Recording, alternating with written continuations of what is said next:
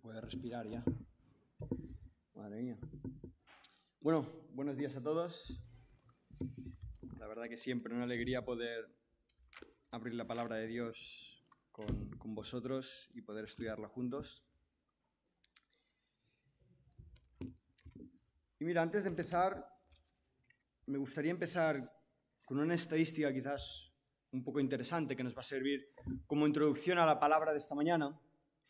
Y quiero hablar de un análisis, una estadística que salió en 2016 y que hoy sigue creciendo, pero la tenemos en cuanto a 2016. Y vemos que en base a esta estadística tenemos, y voy a llegar al final de que estamos hablando. Eh, vamos a ver que en base a esta estadística, eh, al final voy a dar de qué estamos hablando, pero vemos que hay siete casos de estos cada minuto hay 456 casos cada hora, hay 11.000 casos cada día y hay más de 4 millones de casos cada año. Y si os estáis preguntando de qué estamos hablando cuando hablamos de una cantidad de casos tan grande, no estamos hablando de coronavirus, ni de infectados, ni de muertes, sino que estamos hablando de la cantidad de divorcios que pasan cada año en el mundo en general. ¿Y por qué digo esto? Digo esto porque si bien un divorcio siempre es cometido por situaciones muy diferentes, al igual que Jesús siempre iba a la profundidad del corazón de las personas y nunca buscaba lo exterior y lo aparentemente visible de las personas, sino que iba a lo profundo, de la misma manera un divorcio siempre llega por la primera pieza del dominó, y es por haber perdido ese primer amor, por haber perdido el amor verdadero por el cual tú decidiste casarte con esa persona. Hoy no vamos a dar ni mucho menos una charla de matrimonios, pero sí que podemos a través de este ejemplo y a través de cómo Jesús y la iglesia que somos nosotros conformamos ese matrimonio, podemos llegar a tener este mismo problema dentro de las iglesias. Cómo esta realidad de haber perdido el primer amor, de haber perdido el amor por Jesús, no solo nos lleva a divorcios con nuestros hermanos, con nuestras familias, con nuestra iglesia, sino que nos lleva incluso a hacer cosas por puro instinto, por pura religiosidad. Ya me he metido dentro de esta religión y seguiré haciendo todo por puro instinto, sin entender el porqué de las cosas. ¿Y por qué digo esto? Digo esto porque hoy vamos a estar estudiando un poco la imagen de Jesús, vamos a estar estudiando a Jesús y la intención de este mensaje es que hoy de aquí podamos salir un poco más enamorados de Jesús. Mi intención detrás de este mensaje es que hoy al terminar tú y yo podamos salir realmente apasionados por esa persona que dio su vida por nosotros. Y simplemente a modo de anuncio, no sé si a través de presencialmente en el local o a través de Zoom, Em, si me escucháis en los próximos meses, vamos a estar dando una serie de predicaciones. Esta es la primera de una serie de tres, titulada Enamorándonos de Jesús. Y vamos a estar estudiando en tres predicaciones diferentes el ministerio de Jesús, lo que, lo que Jesús hizo por nosotros y cómo nosotros podemos enamorarnos de aquella persona que realmente lo entregó todo por nosotros. Porque si no somos capaces de tener ese amor ciego, ese amor ágape, ese amor incondicional que ha tenido Cristo por nosotros, simplemente nos convertiremos en puros religiosos que vamos a la iglesia a hacer lo que tenemos que hacer sin entender por qué lo hacemos. La predicación de esta mañana, a pesar de que la serie se llamará Enamoradas de Jesús, la he titulado La coronación del Rey de Reyes. Y vamos a estar leyendo Mateo capítulo 3, versículos del 13 al 16. Mateo capítulo 3, versículos del 13 al 16, que estarán hablando del inicio del ministerio de Jesús. Estaremos hablando de el bautismo de Jesús, que si os acordáis de hace unas semanitas atrás, cuando estuve compartiendo también, hablábamos de la tentación que tuvo que afrontar Jesús hasta tres veces, y ahora damos un pasito antes a eso, lo que venía preliminar a esto, y era el bautismo de Jesús, cuando Jesús públicamente ya se manifiesta como el Hijo de Dios. Y dice así Mateo capítulo 3, versículos del 13 al 16. Entonces Jesús vino de Galilea a Juan al Jordán para ser bautizado por él. Mas Juan se lo ponía diciendo, yo necesito ser bautizado por ti. ¿Y tú vienes a mí? Pero Jesús le respondió, deja, deja ahora, porque así conviene que cumplamos toda justicia. Entonces le dejó. Y Jesús, después de que fue bautizado, subió luego del agua, y he aquí los cielos le fueron abiertos, y vio al Espíritu de Dios que descendía como, paloma, y venía sobre él. Y hubo una voz en los cielos que decía, este es mi Hijo amado, en quien tengo complacencia. Oramos. Dios y Padre que estás en los cielos, te damos gracias esta mañana porque a pesar de todo nos podemos seguir juntando, Señor, podemos seguir estudiando tu palabra, podemos seguir conociéndote y te damos gracias porque tú has dejado tu palabra para, para conocer tu intimidad, para conocer tu profundidad, para poder enamorarnos de ti, para saber la obra magnífica y preciosa que hiciste en esa cruz, Señor. Y te pido esta mañana que a través del estudio de tu palabra podamos ser hablados por el Espíritu Santo, Señor, que, que tú nos hables de forma independiente y única a cada uno de nosotros, Señor, que como cada mañana sean mis palabras las que salen de mi boca, sino que sea el Espíritu hablando a través de mí, que pueda impactarnos, transformarnos, Señor, y cambiar quizás algunas partes de nuestra vida, Padre. Gracias, Señor, porque por encima de todo tú eres paciente con nosotros y sigues enseñándonos y sigues instruyéndonos y redarguyéndonos a través de tu palabra, Padre. En tus manos nos ponemos, en nombre de tu Hijo amado. Amén, Señor. Bien, el primer punto del que estaremos hablando esta mañana a través de estos versículos lo he titulado La humildad del siervo. La humildad del siervo. ¿Y cuál es el contexto de esta historia? Decíamos que si bien esto es preliminar al a la tentación que tuvo que tener Jesús, lo que vemos antes de esto sobre Jesús es prácticamente nada. ¿Y cómo que prácticamente nada? Bien, vemos que Jesús pasa desde su nacimiento, como se anuncia su nacimiento, a este punto de su vida cuando Él es bautizado. Han pasado 30 años y prácticamente, y digo prácticamente porque sí que hay una pequeña información interesante, no sabemos nada de Jesús. Pero lo que sí que sabemos que es que en esos 30 años Jesús creció en sabiduría y creció, evidentemente, como persona. Fue, fue evidentemente, eh, creciendo en altura, creciendo en otros aspectos. Entonces, Jesús ha pasado 30 años en anonimato, por decirlo de alguna manera, y llegamos a estos versículos y se nos anuncia la coronación, se nos, se nos, anuncia el bautismo de Jesús. Pero mira qué interesante, mira cómo empieza este versículo. Este versículo empieza describiendo el recorrido que hace Jesús. Versículo 13 dice, entonces Jesús vino de Galilea a Juan al Jordán. Ahora, si tú abres un momento el Google Maps y pones de Galilea al Jordán cuánta distancia hay, te vas a dar cuenta que estamos hablando de unos 100 kilómetros. Para ser exactos, hablamos literalmente de 96 kilómetros. Ahora, Jesús tuvo que empezar su ministerio de esta manera. O sea, la imagen que nos tenemos que, que dar en mente es, tenemos al Rey de Reyes, al Señor de Señores, al Hijo de Dios, al cual está a punto de presentar su ministerio, al cual tiene todas las de la ley, nunca mejor dicho, para poder presentarse como el más grande, pero en cambio decide hacer un recorrido de 96 kilómetros para ser bautizado entre pecadores. Recordamos que el bautismo de Juan no era un bautismo como el que hacemos hoy, en el nombre del Padre, del Hijo y del Espíritu Santo, sino que era un, era un bautismo de arrepentimiento de pecadores. Era un bautismo donde ellos reconocían su pecado. Y Jesús el más grande de todos, decide recorrer esa distancia, llegar a ese lugar y lo más increíble de todo, hacer cola como un pecador más para ser bautizado. La humildad de un siervo. Y yo no sé vosotros, pero yo cuando pienso en esto, yo no me imagino a Jesús llegando a ese lugar y en medio de toda la muchedumbre que debía haber ahí, decir, eh, mirarme a mí, que soy el rey y he venido andando que soy el Hijo de Dios y, me he hecho todo este recorrido por vosotros. Yo intento imaginarme un poco cómo debía ser esa situación y creo que Jesús debía estar allí haciendo cola como uno más.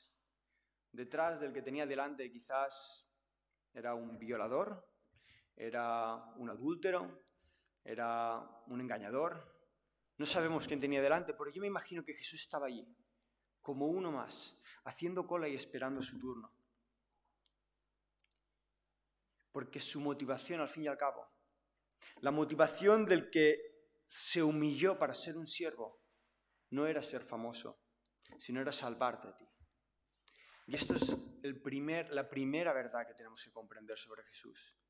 Que Él vino como el más humilde y no le importó ser famoso, no le importó ser el más grande, no le importó todo lo que Él tenía como potestad por ser hijo del rey. Él importaba tu salvación y sabía que para tener tu salvación tenía que sentir como tú, tenía que entender como tú, tenía que vivir como tú, como un hombre, para que tú hoy tengas salvación.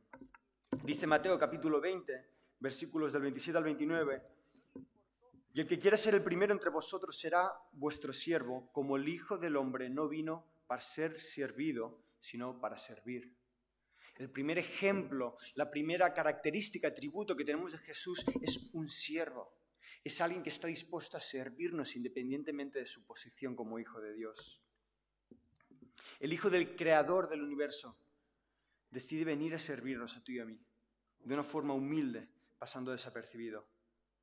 Y me da que a veces, si bien estaremos estudiando y enamorándonos de, eh, enamorándonos de Jesús, también estaremos aprendiendo del ejemplo de Jesús, de lo que Él nos tiene que enseñar. Y a veces quizás me da que como que entendemos mal un poco el ejemplo de Jesús. Y intentamos asemejarnos a Jesús y ser como Él fue. Y a veces se nos olvida que siendo el más grande vino a servirnos, pero nosotros pretendemos servir y recibir una palmadita en la espalda. Y a veces nosotros queremos servir a hermanos, a la iglesia, a, gente que tenemos a nuestro alrededor, esperando la aprobación de la gente, esperando que se nos reconozca que estamos haciendo esto, esperando que se nos recuerde que hemos estado tantos años haciendo esto. Y si se hace, gloria a Dios, pero y si no, gloria a Dios también. Jesús no esperaba la palmadita de nadie cuando estuvo haciendo cola. Jesús no esperaba la palmadita de nadie cuando se recorrió 96 kilómetros para ser bautizado entre los pecadores.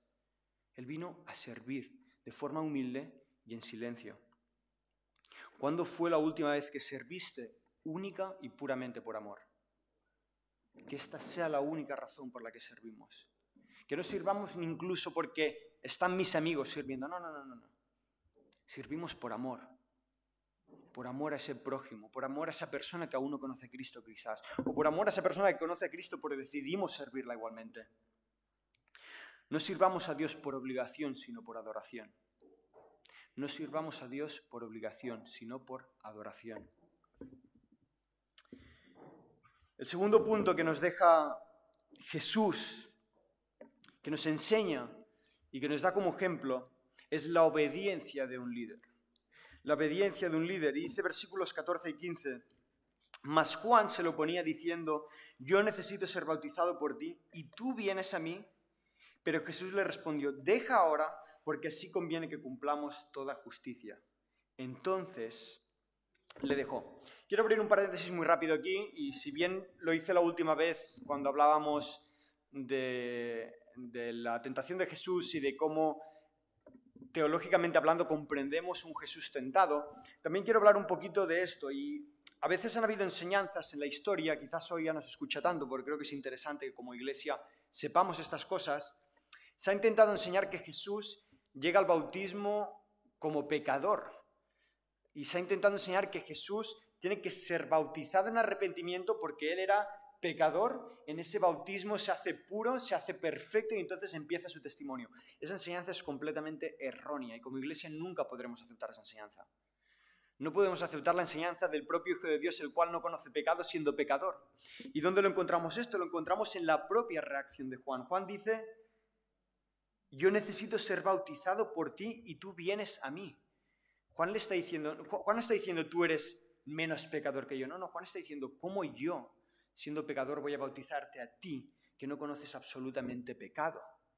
Como iglesia creemos que Jesús no era pecador para nada, pero se tuvo que identificar como pecador, porque así estaba ordenado en las profecías, porque así era el plan de Dios. Pero a pesar de no tener pecado, a pesar de que él no tenía que estar en ese lugar, él decide identificarse con los pecadores. Segunda de Corintios capítulo 5 versículo 21, al que no conoció pecado por nosotros lo hizo pecado. Al que no conoció el pecado en absoluto, lo hizo a nosotros pecado, para que fuésemos hechos justicia de Dios en él. Jesús se hizo pecador en esa cruz. Jesús se identificó con los pecadores para que tú hoy puedas tener justicia a través de él. Él estaba siendo obediente a lo que Dios había mandado para que tú hoy tuvieras un camino de salvación. Y es interesante porque la respuesta que le da Jesús a un Juan que está un poco desorbitado, que está un poco confundido, le dice, deja ahora porque así conviene que cumplamos toda justicia. Y yo cuando leía la palabra justicia me preguntaba, ¿qué justicia? O sea, eres una persona santa, ¿qué tiene de justo que te identifiques con los pecadores? Creo que si en algo estaríamos de acuerdo es casi lo más injusto que podamos decir.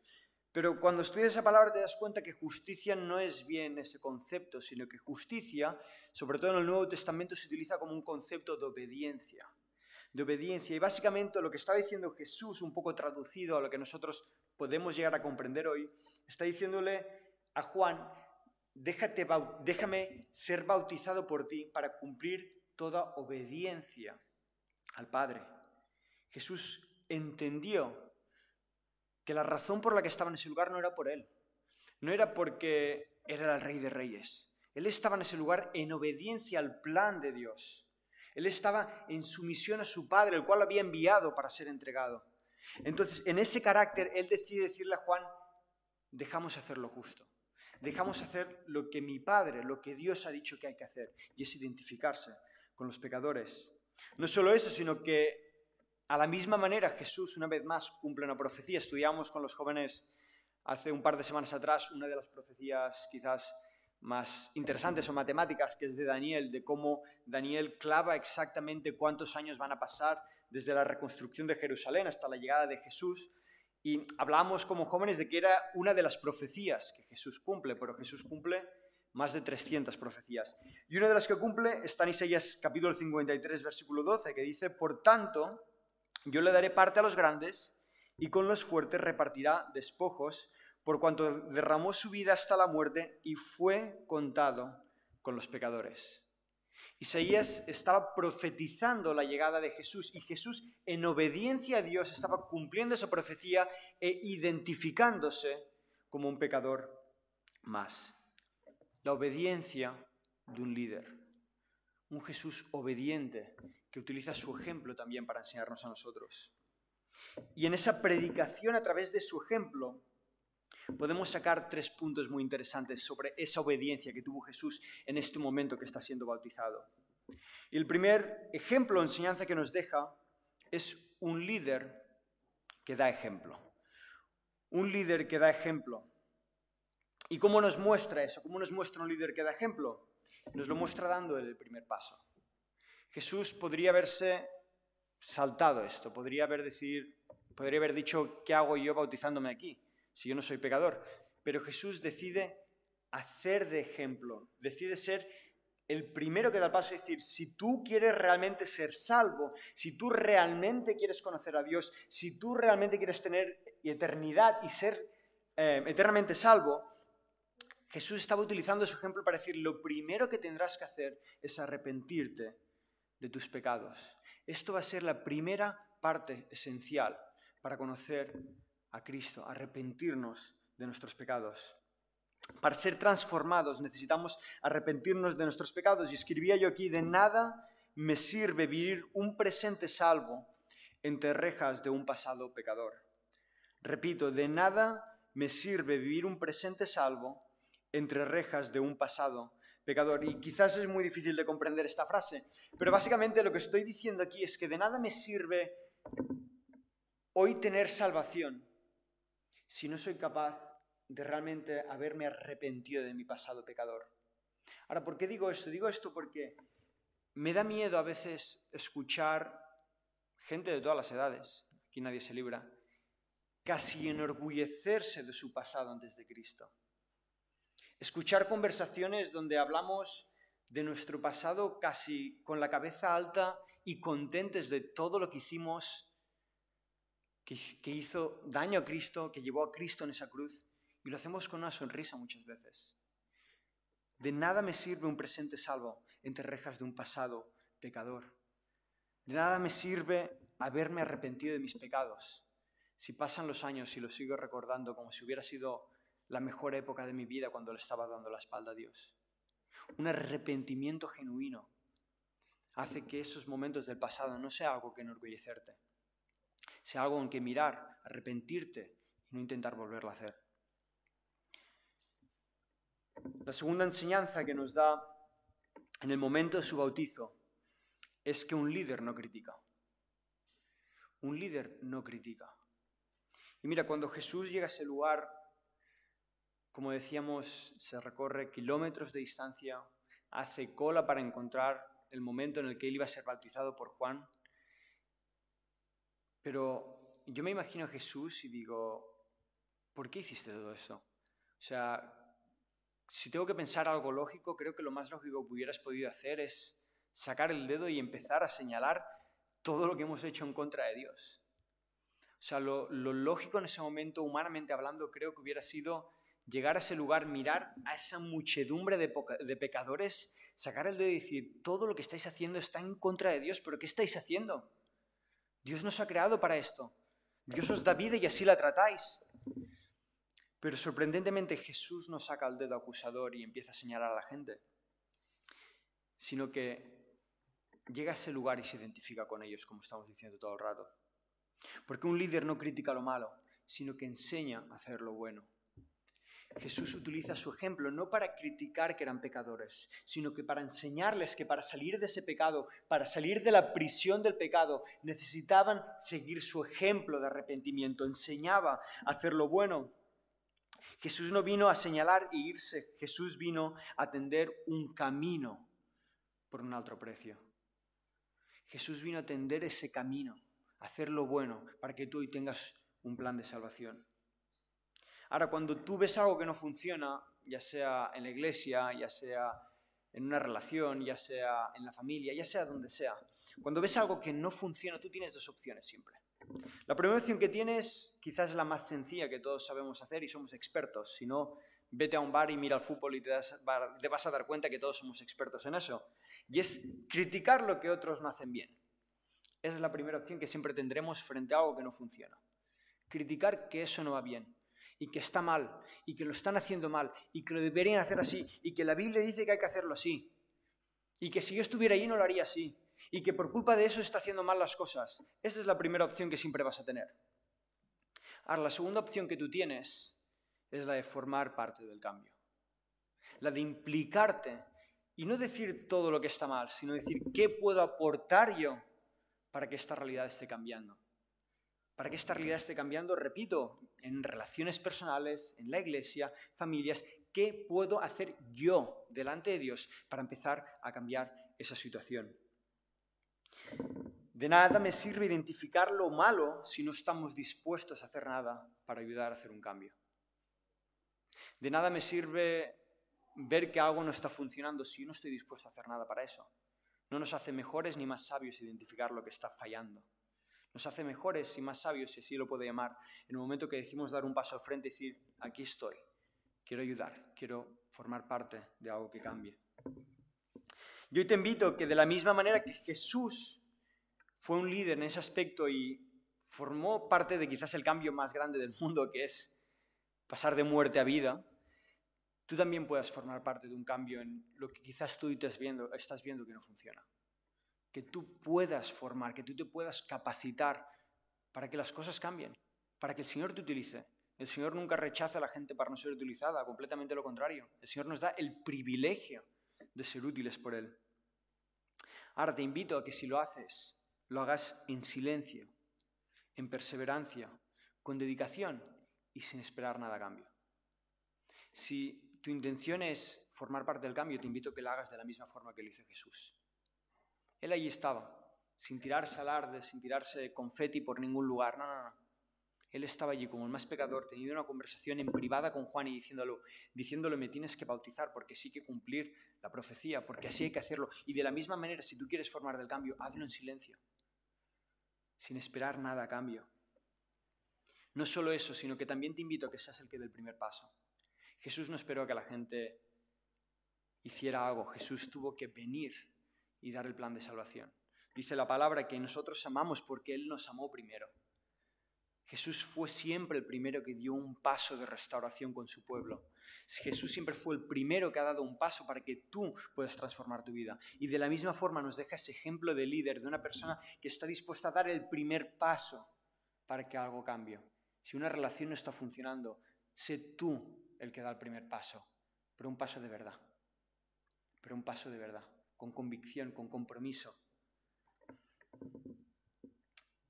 La tercera enseñanza que nos deja el bautismo de Jesús cuando está siendo bautizado es un líder que se sacrifica. Un líder se sacrifica. Y dice versículo 15 al final, entonces lo dejó. Juan y Jesús han hablado, Juan no comprende por qué tiene que bautizar al Hijo de Dios que no tiene ningún pecado, pero Jesús, bueno, se nos narra el Evangelio que Jesús finalmente es bautizado que dice que lo dejó, le dejó que se bautizase. Ahora, yo quiero que nos imaginemos esa situación, en el momento que Jesús está siendo bautizado. Yo creo que la muchedumbre debía estar allí y no sé tú, pero si ahora te tocara a ti, yo dijera, oye, el que está ahora mismo en pecado y está mal, que se ponga de pie, venga aquí delante y lo reconozca. Creo que si no pocos o casi nadie lo haríamos porque da mucha vergüenza reconocer pecados delante de la gente. La verdad que una de las consecuencias más grandes que tiene el pecado es que nos avergüenza. Y Jesús en ese momento, a pesar de no ser pecador, estaba haciendo lo mismo. Y en cierto punto podríamos llegar a pensar que estaría pasando vergüenza, si bien no creo que fuera así, podríamos llegarlo a pensar de esa manera. Está siendo identificado entre los pecadores. La gente lo está mirando y diciendo, ¿qué habrá hecho esta persona? ¿Qué habrá hecho esta al cual le llaman Jesús para estar arrepintiéndose? Quizás la gente estaba murmurando de si había cometido adulterio, como decíamos, si había robado, si había maltratado a alguien. No sabemos lo que debería, debería estar opinando la gente, pero están viendo a una persona ser bautizada en el bautismo de arrepentimiento de pecados y yo no sé lo que se debía estar hablando en ese momento. Pero lo interesante es que Jesús en ningún momento se para frente a eso. Jesús no tiene ninguna vergüenza. Jesús igualmente, independientemente de lo que piense o diga la gente, Allí estaba, bautizándose. Ahí estaba, identificándose. Ahí estaba, representándote, independientemente de lo que iba a llegar a pensar la gente. Jesús estaba allí, no pensando en él y lo que diría la gente. Jesús estaba allí pensando, no pensando en su fama, sino que estaba allí pensando en ti. Estaba allí pensando en mí. Estaba allí pensando en que si Él no hacía esto, no habría ningún camino para que hoy tú tuvieras vida eterna. Jesús sacrificó su reputación por tu salvación. Jesús estuvo dispuesto en este específico momento a sacrificar su reputación por tu salvación. Un líder que se sacrifica. Un líder que no tiene vergüenza de nadie ni de nada. Un líder que no se avergonzó de ti ni aquí ni en la cruz. ¿Y nosotros? ¿Cuántas veces nos avergonzamos de Jesús? ¿De qué van a pensar de mí si oro en público? ¿De qué van a pensar de mí si le doy un consejo bíblico? ¿Qué van a pensar de mí si una persona que no tiene esperanza, en vez de darle una charla motivacional, le digo que hay esperanza en Cristo Jesús? ¿Qué van a pensar de mí si me identifico con Cristo? Nos cuesta muchas veces hablar del único que al fin y al cabo puede transformar vidas, al fin y al cabo no estamos hablando de un equipo de fútbol ni estamos hablando de un partido político, estamos hablando del único que puede salvar vidas. Estamos hablando del único que si nos callamos, quizás esa persona eternamente estará perdida. No nos podemos callar frente a esto. ¿Qué estás dispuesto a sacrificar tú? De la misma manera que Jesús sacrificó su reputación, repito, en ese momento. ¿Qué estás dispuesto a sacrificar tú para que conozcan a Cristo? ¿Estás dispuesto a sacrificar fama, amigos, reputación? ¿Estás dispuesto a sacrificar lo que van a pensar de mí si hago lo que hago? Jesús lo estuvo dispuesto a sacrificar. ¿Y tú estás dispuesto a sacrificarlo también? Un líder que se sacrifica. Y termino este punto con una última enseñanza, que en este caso no viene de Jesús, sino que viene de Juan, aprendiendo del ejemplo de Jesús y es un líder que sirve por obediencia. Repito, aquí estamos aprendiendo esto de Juan, pero Juan no hace nada más que seguir el ejemplo de Jesús. Juan no bautiza a Jesús porque él lo decida. Juan bautiza a Jesús porque Jesús le dice tienes que hacerlo por obediencia a Dios. Pero vemos un líder que sirve por obediencia. Y yo no sé vosotros, pero voy a parafrasear un poco la historia, pero yo me imagino la conversación que debían estar teniendo Juan y Jesús en ese momento y era casi anecdótica y graciosa si podemos llegar a entenderlo así, ¿no? O sea, nos imaginamos a Juan y a Jesús hablando y, Jesús llega delante de Juan y le pide que sea bautizado por él y Juan se lo debía mirar con cara de incredulidad y decir, no, no, no puede ser posible lo que me estás pidiendo. O sea, me estás pidiendo tú, que eres hijo de Dios, tú que eres perfecto, tú que no tienes pecado, a mí, que soy pecador, a mí, que hoy seguramente al despertar he cometido pecado teniendo un mal pensamiento, tú me estás pidiendo a mí un pecador que bautice al que no es pecador. Y es anecdótico porque en medio de esa situación Jesús le dice, sí, sí, te estoy pidiendo a ti, pecador, que me bautices a mí, santo. Y se crea una situación casi incómoda o, rara para, para Juan, ¿no? Tener que hacer eso. Me preguntaba yo, ¿y cuándo Dios nos pide algo incómodo a nosotros? ¿Cómo reaccionamos cuando Jesús cuando Dios nos pide hacer algo que es un poco incómodo, no estamos del todo a gusto con hacer esto.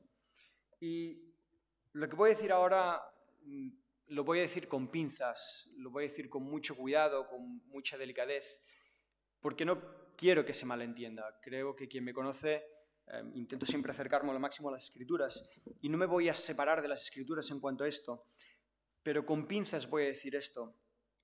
Y es que a veces nos escondemos detrás del pecado para liberarnos de las responsabilidades. Repito, a veces nos escondemos detrás del pecado para liberarnos de las responsabilidades. ¿Qué quieres decir, Uri, con esto? Mira, lo que quiero decir con esto es que a veces, por considerarnos pecadores, hemos decidido no servir. Como estoy mal con Dios, prefiero, prefiero no servir, prefiero no coger ninguna responsabilidad y no hacer nada dentro de la iglesia. O prefiero no hacer nada frente a esa situación. Ahora, ¿qué quieres decir, Uri, con esto? Que si eres pecador deberías estar al frente y predicando. No, no, no, ni mucho menos. Creo que todos personalmente con Dios tenemos que arreglar las cuentas. Creo que todos frente a Dios tenemos que ser conscientes de las responsabilidades que cogemos fuera y dentro de la iglesia. Ahora, eso sí, el que esté libre de pecado que tire la primera piedra. El que esté libre 100% de pecado que tire la primera piedra. Nadie está libre de pecado aquí. Ni yo que estoy predicando esta mañana estoy libre de pecado. No podemos escondernos detrás de eso, de esa razón para no servir a Dios. Juan era pecador. Juan no tenía ninguna lógica para servir a Dios en ese momento. No tenía ninguna lógica que bautizar al Hijo de Dios. Pero Juan lo hizo por obediencia a Dios. Punto y final. Así se lo pedía Dios y así Juan estaba dispuesto a ser obediente. Y de la misma forma nosotros también tenemos que aprender a ser obedientes, independientemente de las circunstancias. Bien con Dios, con responsabilidad, pero sin excusas. Era una locura hacer lo que estaba haciendo, pero la obediencia para Juan lo era todo. Y la verdad es que todos nos podemos liberar de responsabilidades con argumentos tan santos como yo no soy la persona indicada, yo no tengo sedón, tengo que arreglar las cosas con Dios, y estos argumentos que acaba de dar suenan muy santos, la verdad, ¿no? Decir todos esos argumentos. Sigo diciendo, cojo con pinzas esto, pero a veces estos argumentos tan santos nos han servido muy bien para no tener que coger ninguna responsabilidad. Y como yo no tengo ese don y esto suena muy bien, entonces yo no hago nada. Porque yo como hay un pequeño detalle que estoy en pecado y no me siento que debería estar haciendo eso, yo no hago nada. Y así desgastamos nuestra relación con Dios. Es muy maduro reconocer el pecado, pero cuidado que esto no te haya servido como escondite para no ser obediente a lo que Dios está pidiendo de ti hoy. Cuidado que esta razón hoy no sea un escondite para no hacer lo que Dios te está pidiendo hoy. No sea que esta razón hoy está siendo el freno de mano de tu relación con Dios. Que el poner excusas aparentemente santas hayan sido el freno de mano y tu relación con Dios no avance desde hace años y te preguntes, Señor, ¿por qué no avanzo? Estoy mal espiritualmente. Las cosas no avanzan. Bueno, quizás has echado el freno de mano y has pretendido olvidarte de Dios y esperar que por arte de magia todo se vaya a solucionar. No. Dios pide que le sigas sirviendo incluso cuando estás mal.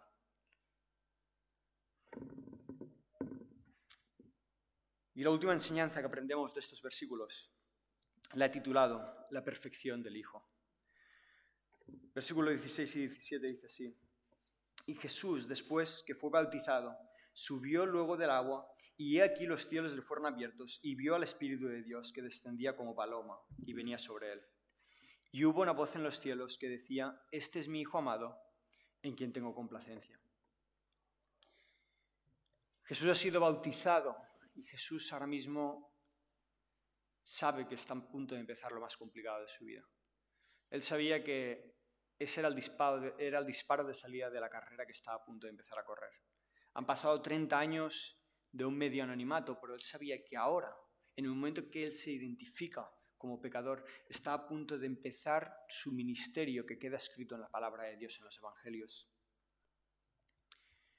Es interesante porque ahora estamos leyendo Mateo, pero si leemos la misma historia en Lucas, Lucas nos da una información interesante y es que Jesús empieza su ministerio y es bautizado a sus 30 años.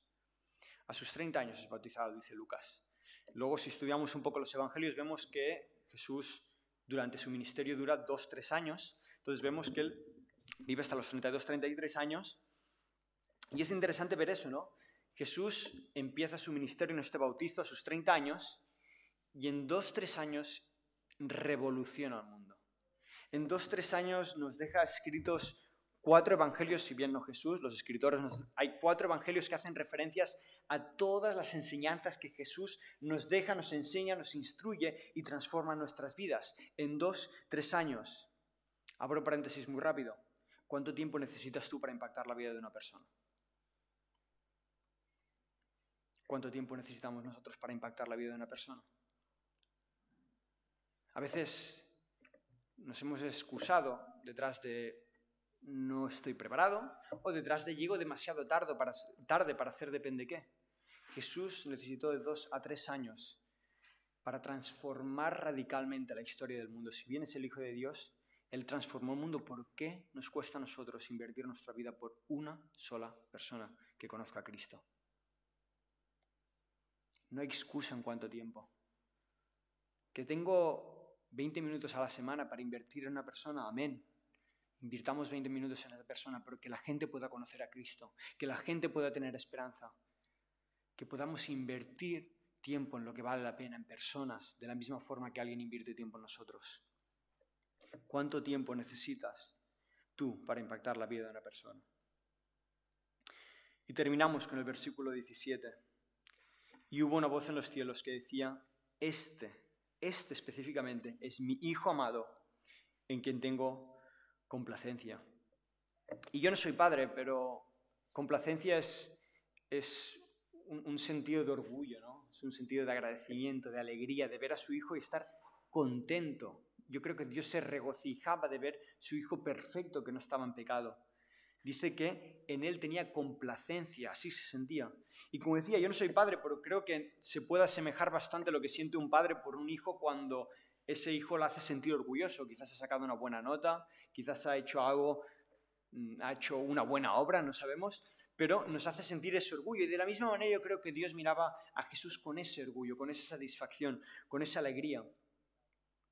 Ese hijo amado, ese hijo único que era Jesús, al cual Dios miraba con complacencia. De la misma manera también lo miraba Dios sabiendo que estaba a punto de empezar lo peor. Sabemos que justo después del bautismo pasa lo peor por lo que nos ha salvado. Y es una vida de servidumbre, una vida de burlas, una vida de rechazo, una vida en la cual él no tenía ni dónde acostar su cabeza, una vida que la desgastó completamente para que hoy nosotros tengamos esperanza, para que hoy nosotros tengamos, como le decía a los jóvenes, el libro de los trucos para poder saber cómo vivir la vida. Así desgastó la vida Jesús. Y la desgastó hasta el final. Y no me cansaré nunca de recordar el Evangelio porque creo que es la base, el fundamento y lo primordial de cada mensaje. Porque Jesús todo esto lo terminó de la mejor forma posible y es identificándose como un pecador al principio, pero identificándose como un pecador al final siendo burlado, siendo rechazado una vez más, para que tú y yo hoy tengamos salvación, para que tú y yo hoy tengamos algo a lo que aferrarnos y saber que tenemos vida eterna.